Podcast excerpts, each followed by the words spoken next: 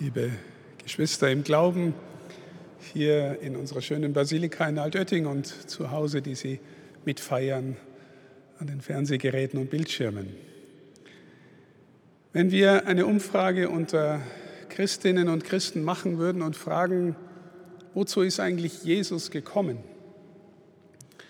dann würden vermutlich viele sagen, um uns ein Beispiel der Nächstenliebe zu geben und andere würden vielleicht sagen, damit wir in den Himmel kommen.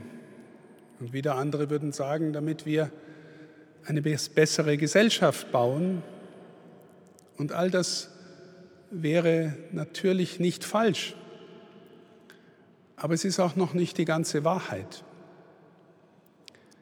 Die Schrift erzählt uns, dass Gott von vorne bis hinten darum bemüht ist, sich mit der Welt wieder so zu versöhnen, dass er in ihr wohnen und gegenwärtig sein und erfahrbar werden kann. Die Heilige Schrift ist geheimnisvollerweise immer wieder der Ansicht und lässt es durchscheinen, dass sich Welt und vor allem die Menschen von Gott abgewandt haben und dass alles, was er tut, durch Gesetz, Propheten, Tempel, Erwählung des Volkes Israel, und dann das Kommen des Herrn, dass alles das gewissermaßen eine Rückholaktion ist, eine Heimholaktion in die Versöhnung mit Gott, den Jesus uns als den Vater offenbart. Und immer wieder ist dann vom Bund die Rede und der Bund zeigt sich in den schönsten, tiefsten existenziell bedeutsamsten Bildern als der Bund einer Hochzeit. Versöhnung Gottes mit den Menschen ereignet sich als Hochzeit. Und deswegen ist es kein Wunder, dass das Johannesevangelium in seiner ganzen Tiefe fortwährend dieses Thema als Subthema hat und dass heute uns das Evangelium vorgestellt wird von der Hochzeit von Kana. Die wundersame Vermehrung des Weines auf Bitten Mariens, die Jesus hier als Frau anspricht, von der er aber auch sagt geheimnisvoll, meine Stunde ist noch nicht gekommen. So, also Gott will den Menschen nach Hause holen er will mit ihnen im tiefen Bund leben und weil das Bild die Hochzeit ist, bedeutet es immer, es ist ein Bund von Liebe und Vertrauen. Darum geht's. Wenn wir aber dann weiter fragen, was bedeutet es für uns, für jeden Einzelnen und jede Einzelne von uns, dann lesen wir auch im Johannesevangelium, zum Beispiel in seinem Prolog ganz am Anfang, Gott kam in sein Eigentum. Man könnte auch sagen, in seine erst erwählte Braut, das Volk Israel. Aber die Seinen nahmen ihn nicht auf. Er ist nicht so wirklich durchgedrungen in seinem Volk. Aber er sagt, allen, die ihn aufnahmen, gab er die Vollmacht, Kinder Gottes zu werden. Und das sind alle die, die an seinen Namen glauben, die nicht aus dem Willen des Fleisches, nicht aus dem Willen des Mannes, sondern aus Gott geboren sind. Aus Gott geboren sein. Wenige Kapitel später wird Jesus zu Nikodemus sagen, der ihn in der Nacht aufsucht, Amen, ich sage dir, wenn du nicht von neuem geboren wirst, kannst du nicht das Reich Gottes schauen. Also, das erste Thema ist die Hochzeit. Und das zweite Thema für uns ist aus dieser Hochzeit, aus der Versöhnung von Himmel und Erde, von Gott und Israel, Gott und Volk Gottes, Gott und Kirche, aus dieser Versöhnung, Bräutigam und Braut, neu geboren zu werden. Das ist das Thema des Johannesevangeliums, das sich in einer tiefen Weise durch das ganze Evangelium zieht. Die Hochzeit, auf der Jesus und Maria und die Jünger sind, ist ja eigenartig, dass die der Braut, der Bräutigam und die Braut nur eine deutliche Nebenrolle spielen. Und das Evangelium zeigt uns eigentlich schon, wer sind die Protagonisten dieser Hochzeit. Und obwohl Maria, die Mutter des Herrn, nur zweimal im Johannesevangelium ausdrücklich vorkommt, wird deutlich, sie ist die Gestalt der Braut, die Gestalt des Volkes Gottes, die Gestalt der Kirche. In ihr nimmt Gott in der tiefstmöglichen Weise Wohnung, ist er zu Hause. Und man kann sagen, wenn Jesus sagt, Frau, was habe ich mit dir zu tun? Meine Stunde ist noch nicht gekommen, dann ist es gewissermaßen noch eine Art Vorschein, eine Art Verlobung. Er ist noch auf dem Weg der Sammlung, die Mutter des Herrn ist dabei, auch sie wird vorbereitet. Ja, woraufhin wird sie vorbereitet? Auf die Hochzeit, die uns der Evangelist dann am Kreuz schildert. Am Kreuz wird uns gezeigt, dass der Gott Mensch, in dem wir die Liebe des Vaters erblicken, sich radikal verschenkt. Für wen verschenkt er sich? Für seine Braut. Sie, die Mutter des Herrn, ist den Weg des Leidens in allem mitgegangen. Sie bekommt am Anfang verheißen, dir wird ein Sohn geschenkt. Er wird über das Haus Jakob herrschen. Gott wird ihm den Thron seines Vaters David geben. Er wird groß sein und Sohn des Höchsten genannt werden. Jetzt stellen Sie mal vor, wenn sowas Ihnen gesagt wird und Sie sagen dann, okay, ich, ich mache mit, mir geschehe nach deinem Wort. Und das Erste, was dann passiert, dass Sie den den sie da gebären, empfangen und gebären sollen, dass der in einem dreckigen Viehstall geboren wird, weil nirgendwo in der Welt sonst Platz für ihn ist. Und dass die nächste Aktion, die wir in der Schrift lesen, ist, dass sie abhauen muss, weil der Herodes dem Kind nach dem Leben trachtet. Und sie, junge Mama, ganz junge Mama eines Säuglings, muss nach Ägypten fliehen.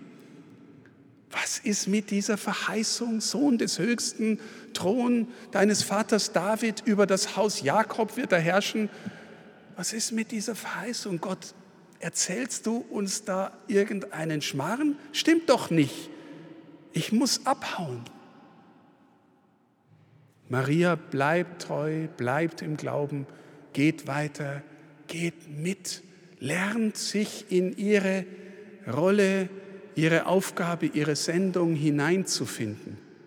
Ihre Sendung ist immer neu das Ja zu dem, was ihr Sohn tut im Auftrag Gottes. Immer neu das Ja. Bis zum letzten Moment seines irdischen Lebens, wo sie mit unter dem Kreuz steht und auch dazu noch Ja sagt. Liebe Schwestern und Brüder, ja. Seine Hingabe sein Zulassen, dass er gequält und gefoltert wird, dass er den fürchterlichsten Tod stirbt, der damals in der Antike möglich war, das Ja dazu, das ohne Widerstände erfolgt in ihr, ermöglicht dieses hochzeitliche Geschehen.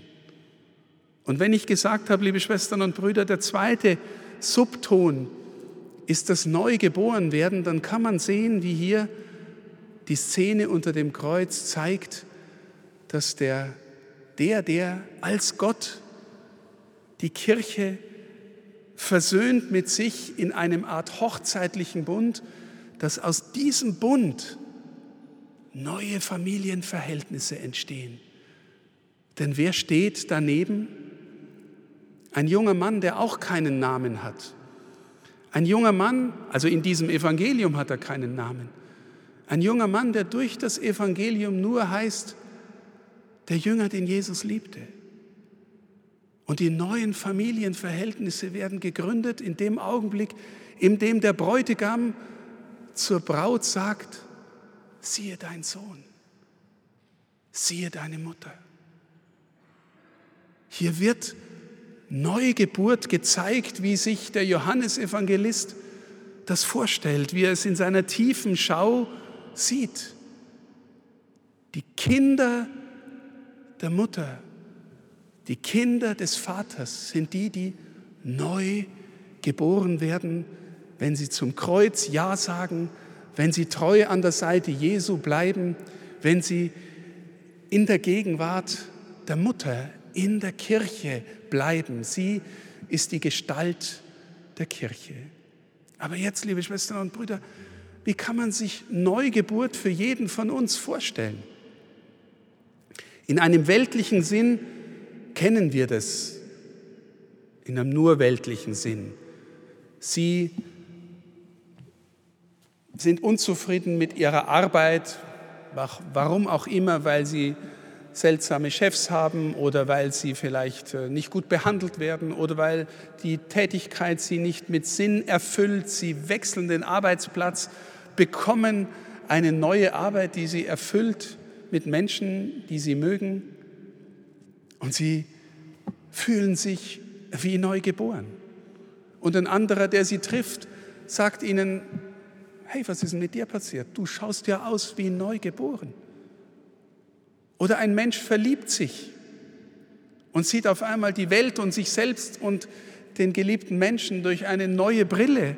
Und die anderen sagen, was ist denn mit dir los? Ja, ich fühle mich wie neu geboren. Oder sie haben eine Kur oder eine lange Krankheit hinter sich und genesen und fühlen sich wie neu geboren. Das sind weltliche Beispiele, Schwestern und Brüder, die uns aber auf die Spur führen dessen, was der Evangelist meint. Was bewegt uns in dieser Welt am tiefsten? Was bewegt jeden und jede von Ihnen am tiefsten? Viele würden sagen, die Sorge um meine Familie. Mancher würde sagen, dass ich im Beruf vorankomme.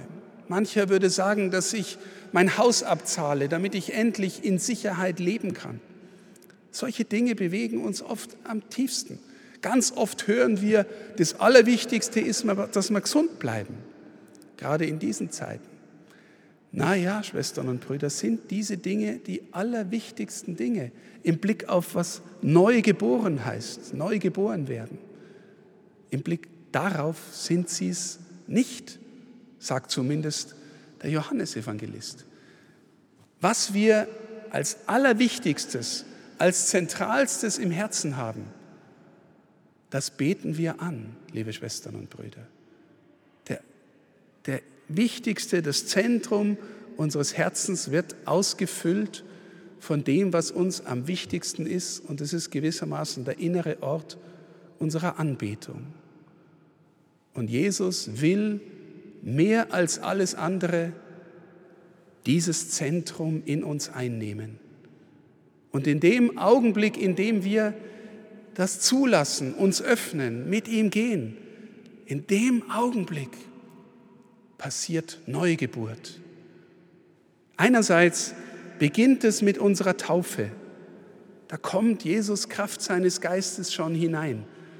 Aber im Laufe unseres Lebens, liebe Schwestern und Brüder, sind wir gewissermaßen aufgerufen, unsere Taufe tiefer zu entdecken, lernen aus ihr zu leben, lernen zu verstehen, wer oder was das Wichtigste unseres Lebens ist. Und in dem Maß, in dem das in uns passieren darf, in dem Maß, in dem wir unser Amen zu Christus, der auch in der Eucharistie in unser Herz kommen will, indem wir dieses Amen wirklich ernst meinen. In dem Maß passiert Neugeburt. Sie werden ein neuer Mensch. Warum? Weil ihre tiefsten Lebensüberzeugungen sich nicht von dem bestimmen lassen, was die Welt so jeden Tag schwätzt und uns um die Ohren haut. Und auch nicht von dem bestimmen lassen, was die Welt sonst so erzählt. Das Allerwichtigste ist, dass wir gesund sind.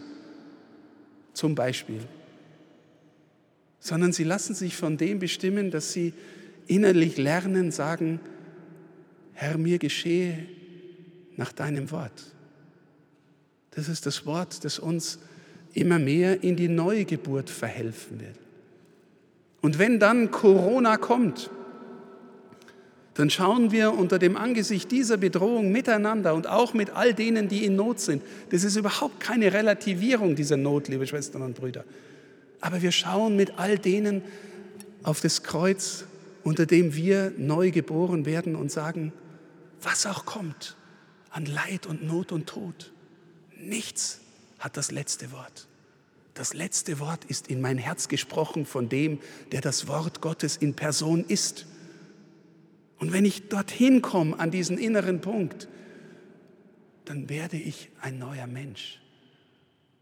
Niemand kann das Reich Gottes schauen, wenn er nicht neu geboren wird. Wenn ihr nicht werdet wie die Kinder, könnt ihr das Reich Gottes nicht schauen. Liebe Schwestern und Brüder, warum gehen wir nach Altötting zur Mutter des Herrn? Weil sie gewissermaßen uns den Raum eröffnet, in dem Himmel und Erde versöhnt sind. Wir gehen zu ihr, weil wir bei ihr, in ihr auf Gott schauen, weil wir uns in die Atmosphäre hineinbegeben, in der immer wieder Neugeburt stattfindet. Die Wallfahrt hierher, das Gehen in jede Kirche im Grunde, ist das Eintreten in den Raum des Stehens unter dem Kreuz in dem Raum, in dem der Herr zu, zu Maria sagt, wenn ich neben dem Kreuz, neben ihr stehe, siehe dein Sohn oder siehe deine Tochter, dein Kind, Mutter Gottes, Sohn des Vaters, Tochter des Vaters.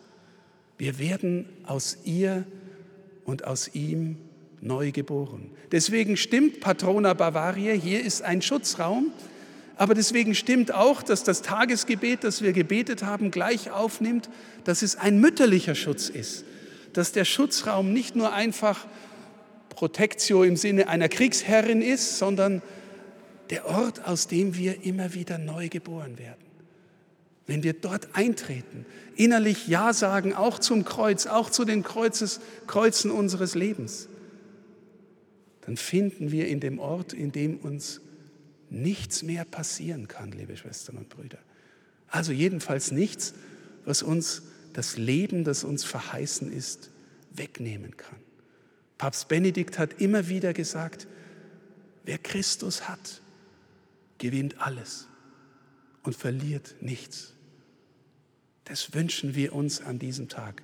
Die Patrona Bavaria, die Mutter der Kirche, hat keinen anderen Wunsch und keine andere Sehnsucht, als dass wir wahrnehmen lernen, dass wir Kinder Gottes sind und zu ihm sagen lernen, mir geschehe nach deinem Wort. Dass uns das allen immer neu aufgehen möge und geschehen möge, das wünsche ich uns und dafür beten wir. Maria, Gnadenmutter von Altötting, bitte für uns. Amen.